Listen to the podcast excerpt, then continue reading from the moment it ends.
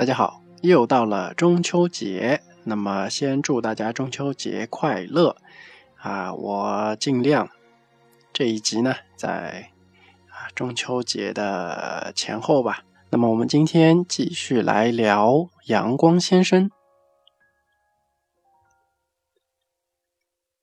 今天我们要讲的呢，就是阳光先生里的枪。上回啊。说到男女主角的感情线，所以这一次我们回头看一看一些其他的事情。那么这个就是枪了。在动荡的社会，各地义兵兴起，但是面对洋枪洋炮的，呃，拿锄头镰刀肯定是不能革命的。对吧？那么女主之前不是就用的是枪吗？那么这些枪从哪来呢？其实就算大家不看这部剧啊，大家也应该可以想得到，最合法的方式呢，就是去买这件事儿吧，费钱。之前也讲了，就是女主的师傅小时候啊，也就是美国刚来朝鲜的时候，打算以武力威胁打开国门，对吧？也就是我们的朝间挨了一枪的那个时候，朝鲜人啊用的还是那种需要明火来点的那种枪，而美国呢就已经用上了那种和。现代枪比较接近的枪了。呃，听节目的姑娘们可能比较多，这里呢，简单的我们要解释一下区别。大家肯定看过很多古装片用火器的，对吧？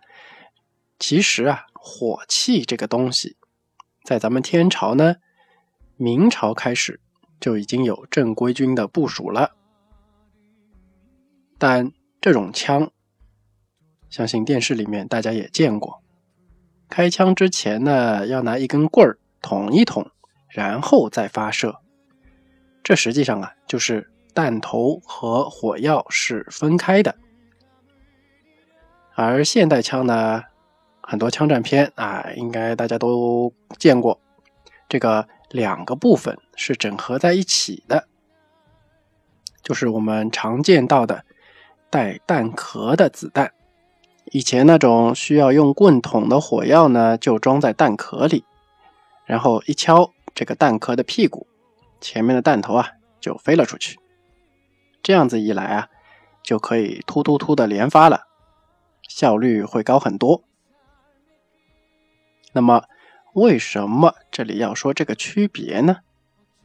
这个和费钱又有什么关系呢？大家应该都知道，iPhone X Max 对吧？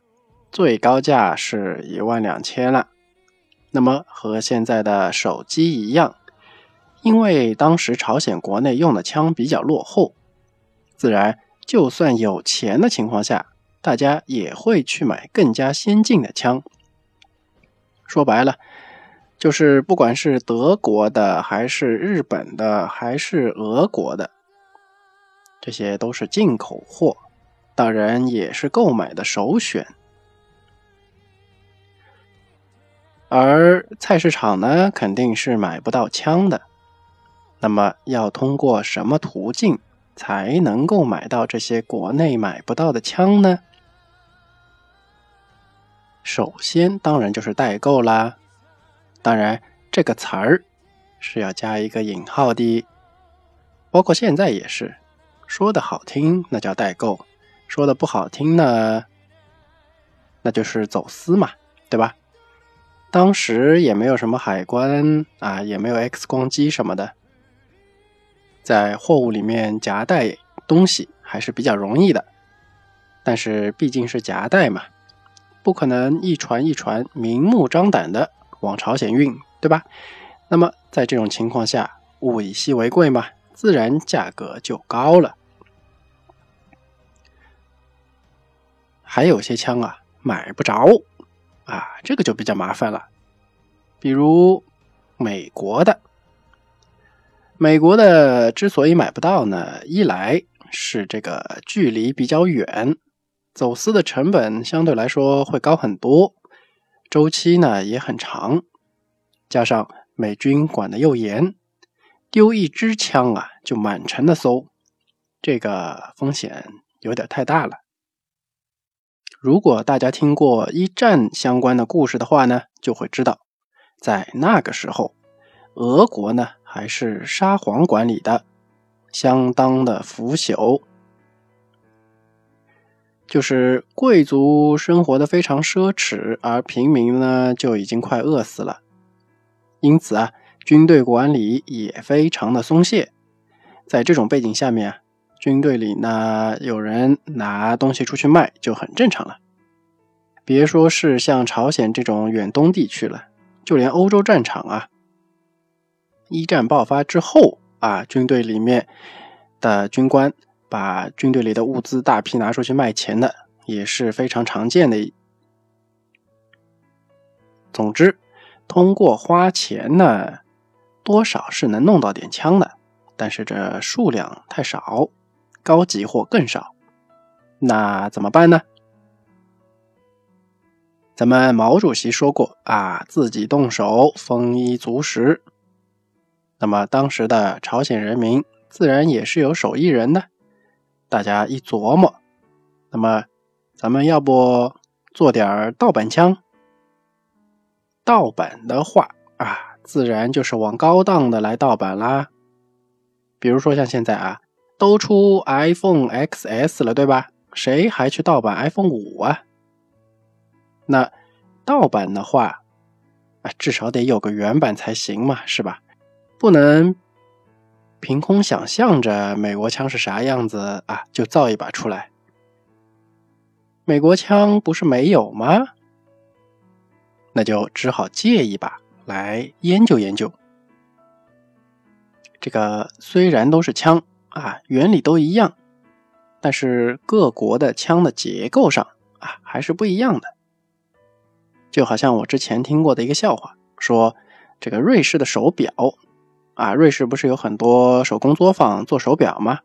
但是如果你把一家店的手表拿去另外一家店修，你就会发现，哎，修完以后，诶，咋多两个齿轮出来了？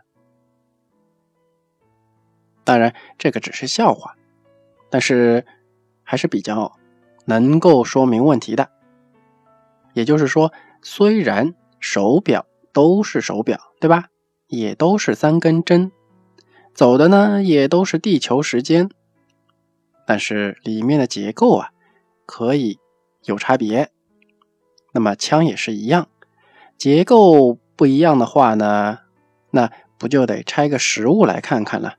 上一期我们说到。大小姐啊，她不是因为好奇心爆棚要去坐火车玩嘛？然后在火车上呢，她遇到了日本兵，以及比日本兵多很多的美国兵。可想而知啊，当时的朝鲜这个外部武装势力有多少了。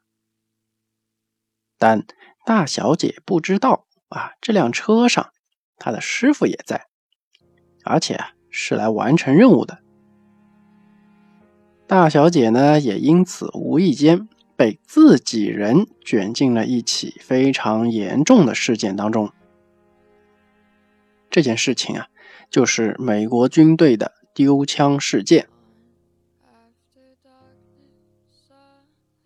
这也是我上面说的啊，美国枪不好弄的原因。管得太严了，这个火车上丢的枪啊，到站之前就发现了，到站以后啊，车上所有的人通通都要搜身。也正是在这个时候，大小姐知道了男主啊，原来是个美国军人。之前呢，她以为，呃，男主他应该是这个在公馆里面工作的文员之类的这种。啊，如果是军人的话，那意义就差别很大了吧？而且男主之前呢，把刺杀美监的事儿扣在了义兵头上，加上他的这个身份，男主的动机啊，就会被理所当然的理解为是为了侵略而来。那么大小姐刚刚对男主有的这么点好感，立即啊就变得警觉起来了。男主也是很无奈呀。咋就丢了把枪呢？早不丢，晚不丢，自己这个身份呢，还想晚点再告诉女主的。现在这拿着枪要搜女主身，又不能直接站出来袒护，毕竟啊，明知对方真的是义兵，万一真的就是大小姐偷的怎么办？这刚认识的妹子，也不至于冒这么大风险来着。说到这里啊，有人可能觉得这算什么真爱啊？是的，要我说啊，这个时候男主对大小姐还真没什么真爱。其实大家想想也能明白，刚有个那么点看上的人啊，这时候就真爱了？刚认识叫真爱啊？那只能说啊，太博爱了吧。就算是现在的现实生活当中啊，一见钟情并能白头偕老，那也是少数啊。大多数情况，对于对方还不了解的情况下啊，这感情跟不要钱似的往外泼。当发现对方越来越多的啊那些自己看不上眼的地方的时候，之前那些泼出去的感情，那可是收不回来的。那就只能觉得懊悔了，这越懊悔吧，看对方就越不爽；这越看着不爽吧，就缺点越多，就这样恶性循环，最后当然就只能分手喽。虽然啊，男主不能直接站出来袒护，但是作为一个在朝鲜还是生活过这么几年的人来说，当时朝鲜生活的文化啊，他还是知道的，不会像一个土生土长的美国人一样，完全不理解搜个身有什么好大惊小怪的。所以男主也知道搜身这件事啊，是不能发生在大小姐身上的。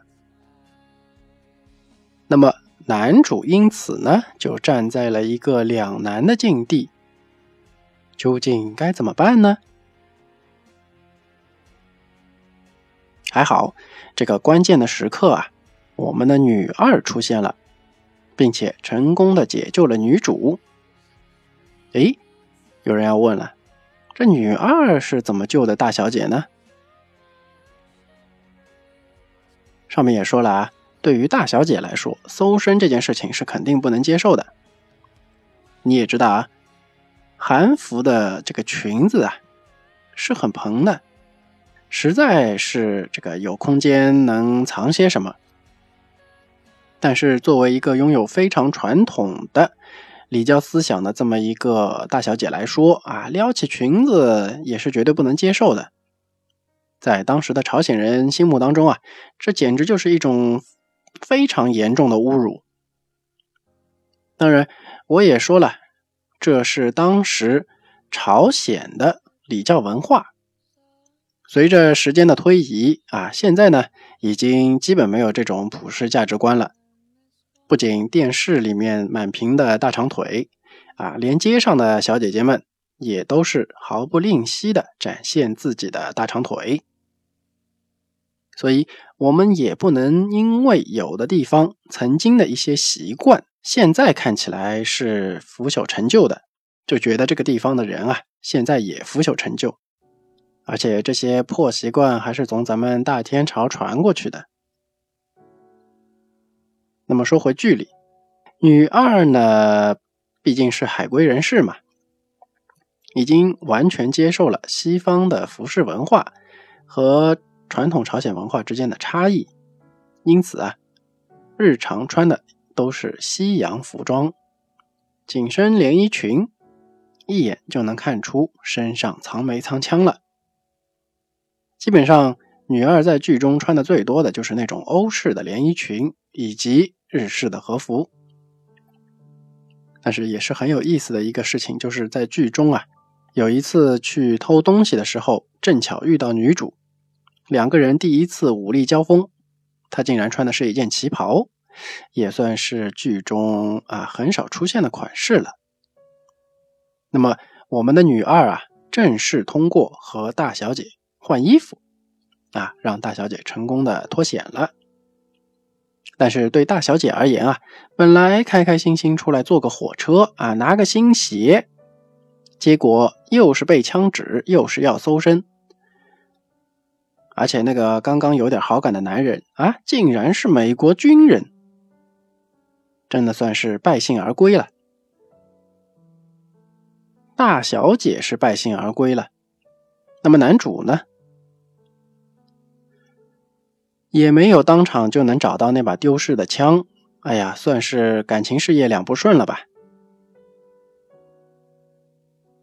当然，因为丢了枪，美国自然借机扩展了自己的控制区域啊，到处的搜查。其实呢，枪是女主的师傅借去的。这个上面也说了，说借其实呢就是为了去盗版一下。要是对方这边没什么动静的话呢，我估计这把枪啊也是不会还回去的。但是风头一直很紧，所以这枪拆了研究以后，也只能再还回去。但是呢，咱们心灵手巧的这个铁匠啊，在拆枪研究以后装枪的时候。哎，有那么个小零件儿掉地上没发现，那么就这样埋下了一个扣子。枪少零件的事儿吧，别人不知道啊，铁匠自己也不知道。直到枪还回去，男主才第一个发现这枪啊，貌似有问题。那么这枪怎么还回去呢？这枪肯定不能正大光明的去还，那么问题来了，偷偷摸摸还枪哪家强？你觉得会让谁去还呢？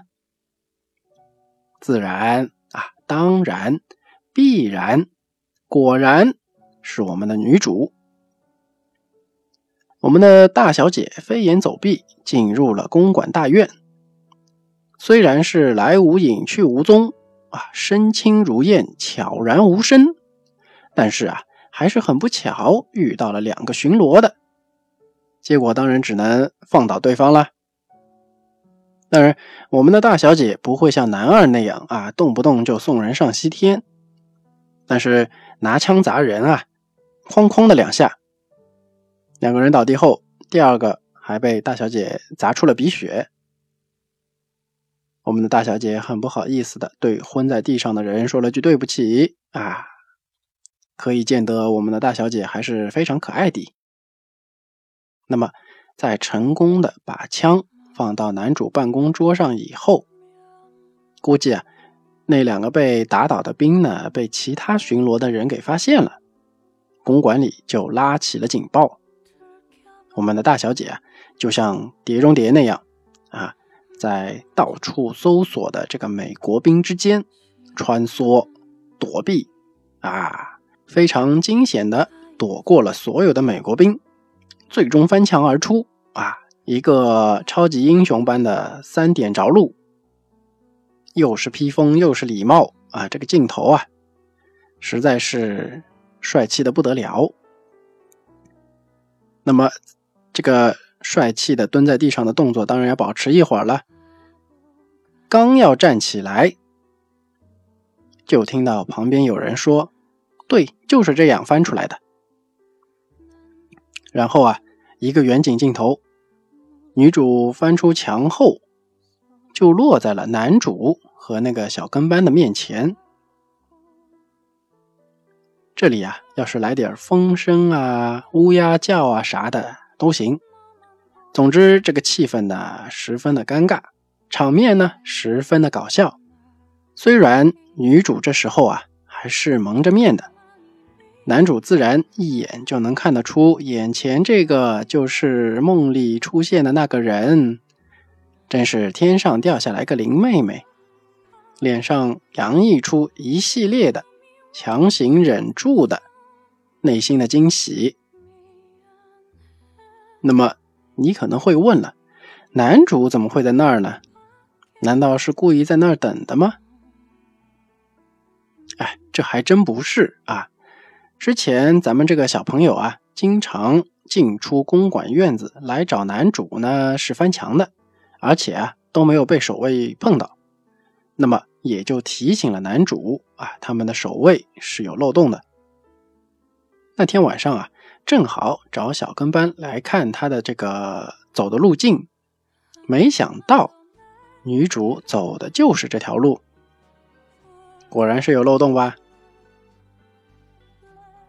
小跟班呢，虽然年纪还小，但是啊，还是相当的识时务。所以男主在打发他走的时候啊，自然呢也是心领神会的了。而对于男主来说，自然不会放过这个天上掉下来的撩妹的机会。毕竟现在女主理亏，可是却不曾想到啊，我们的大小姐啊，并不会因为自己一身黑，就在男主面前低头，一副理不直气也壮的样子，开始聊些有的没有的话题。总之吧，就是这种隔三差五的偶遇，我们的男主和女主的关系啊，也就越来越好了。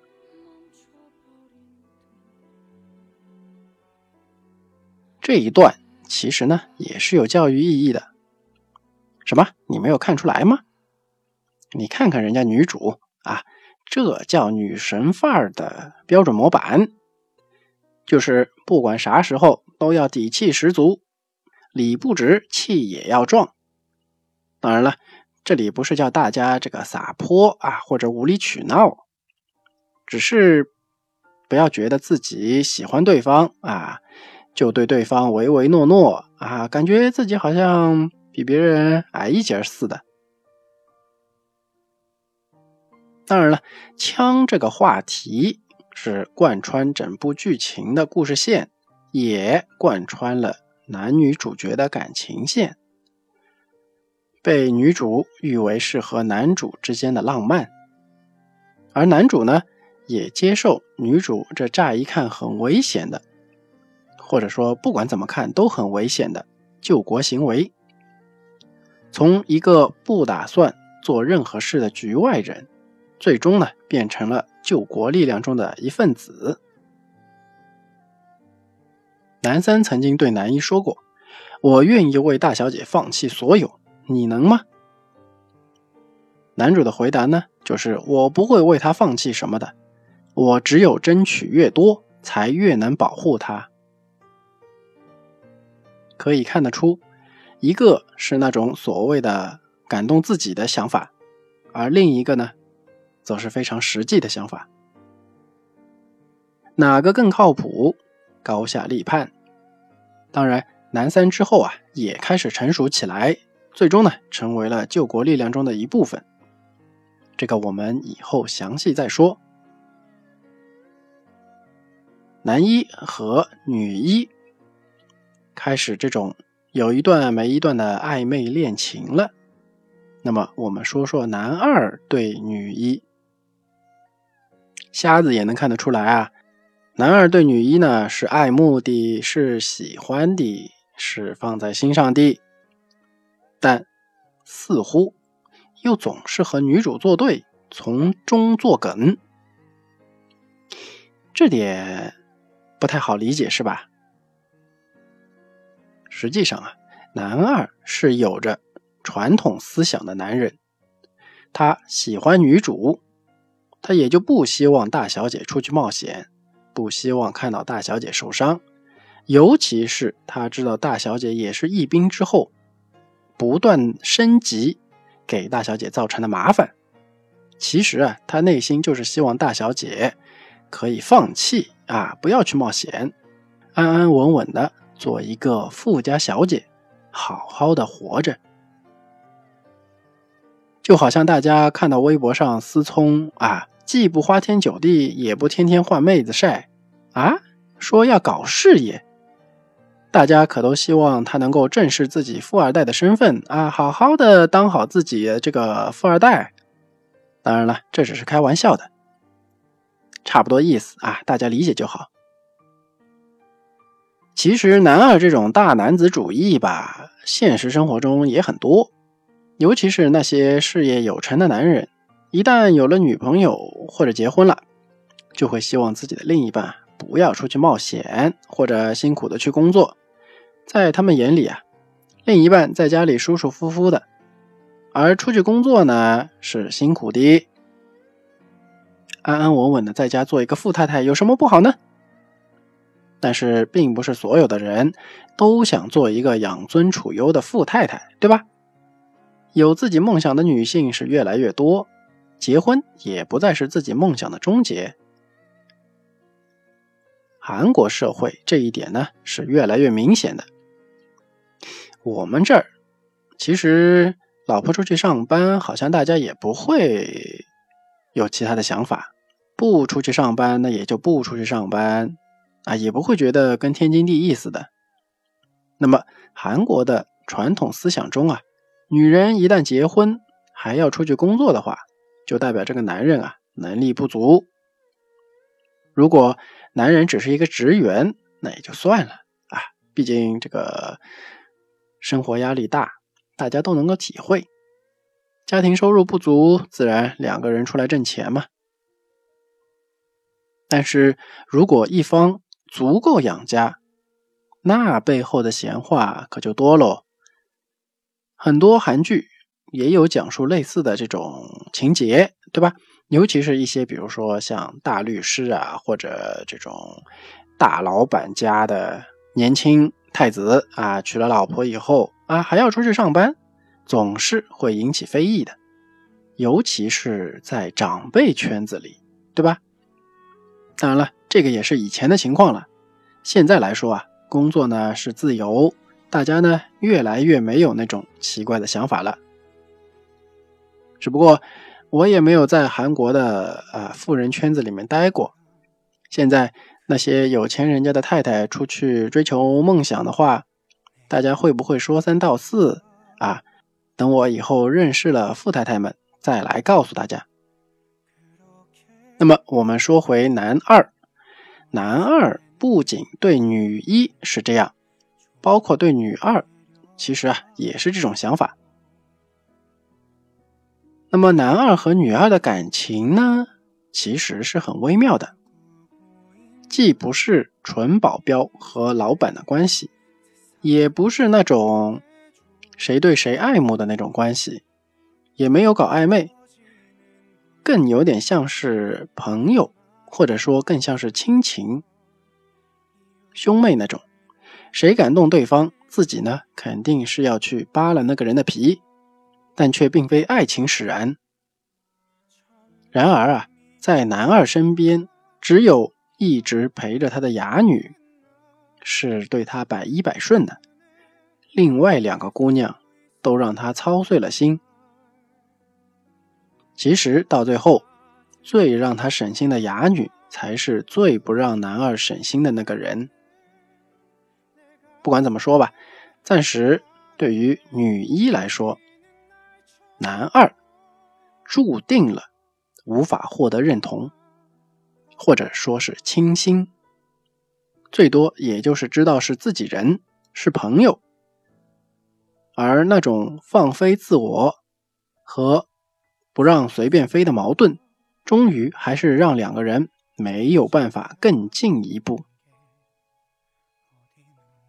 相对来说啊，男主就是那种你想飞，我陪你飞；你若开枪打死我，我就让你打。这个是后面的剧情，当然我们后面是会说到的。那么像男主这样对女孩子，当然才深得人心嘛。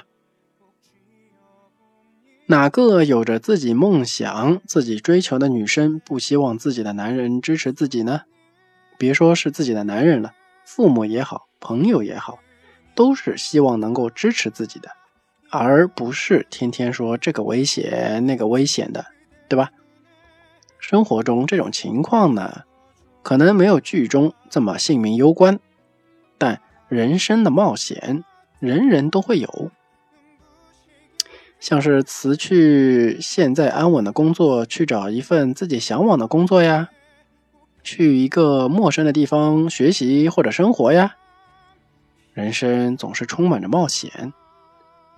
也许有人会说，站在父母的角度啊，站在别人的角度，云云。确实，很多时候可能，如果是自己的孩子要这么去做，自己也会站出来阻止。但这又是因为什么呢？是因为别人失败过吗？就算是因为父母失败过而来苦口婆心，又怎么能够确定自己的孩子也会失败呢？就算是自己尝试后失败了，那也是自己的经历。自己的选择，对吧？曾经自己摔过的道路上面，到底是该拦住想要走这条路的人，还是把自己的经验告诉别人，让他自己去考虑是不是要继续走呢？那么今天说了男一和男二，各位仙女的眼中，两种类型的男人，哪个才是你的菜呢？欢迎大家在节目下方留言。毕竟我是一个男生啊，很有可能我的猜想和现实是相反的。总之，希望大家踊跃的发表自己的意见。一个是男主这样全力支持自己的梦想的这么一个男人，第二个呢是像男二那样，哎呀，总是处处保护自己。不受伤害，让自己尽量远离冒险，安安稳稳生活的男人。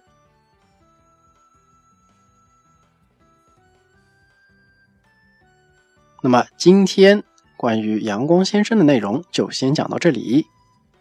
如果你喜欢我的节目呢，就请订阅、转发和点赞。我们下期再见。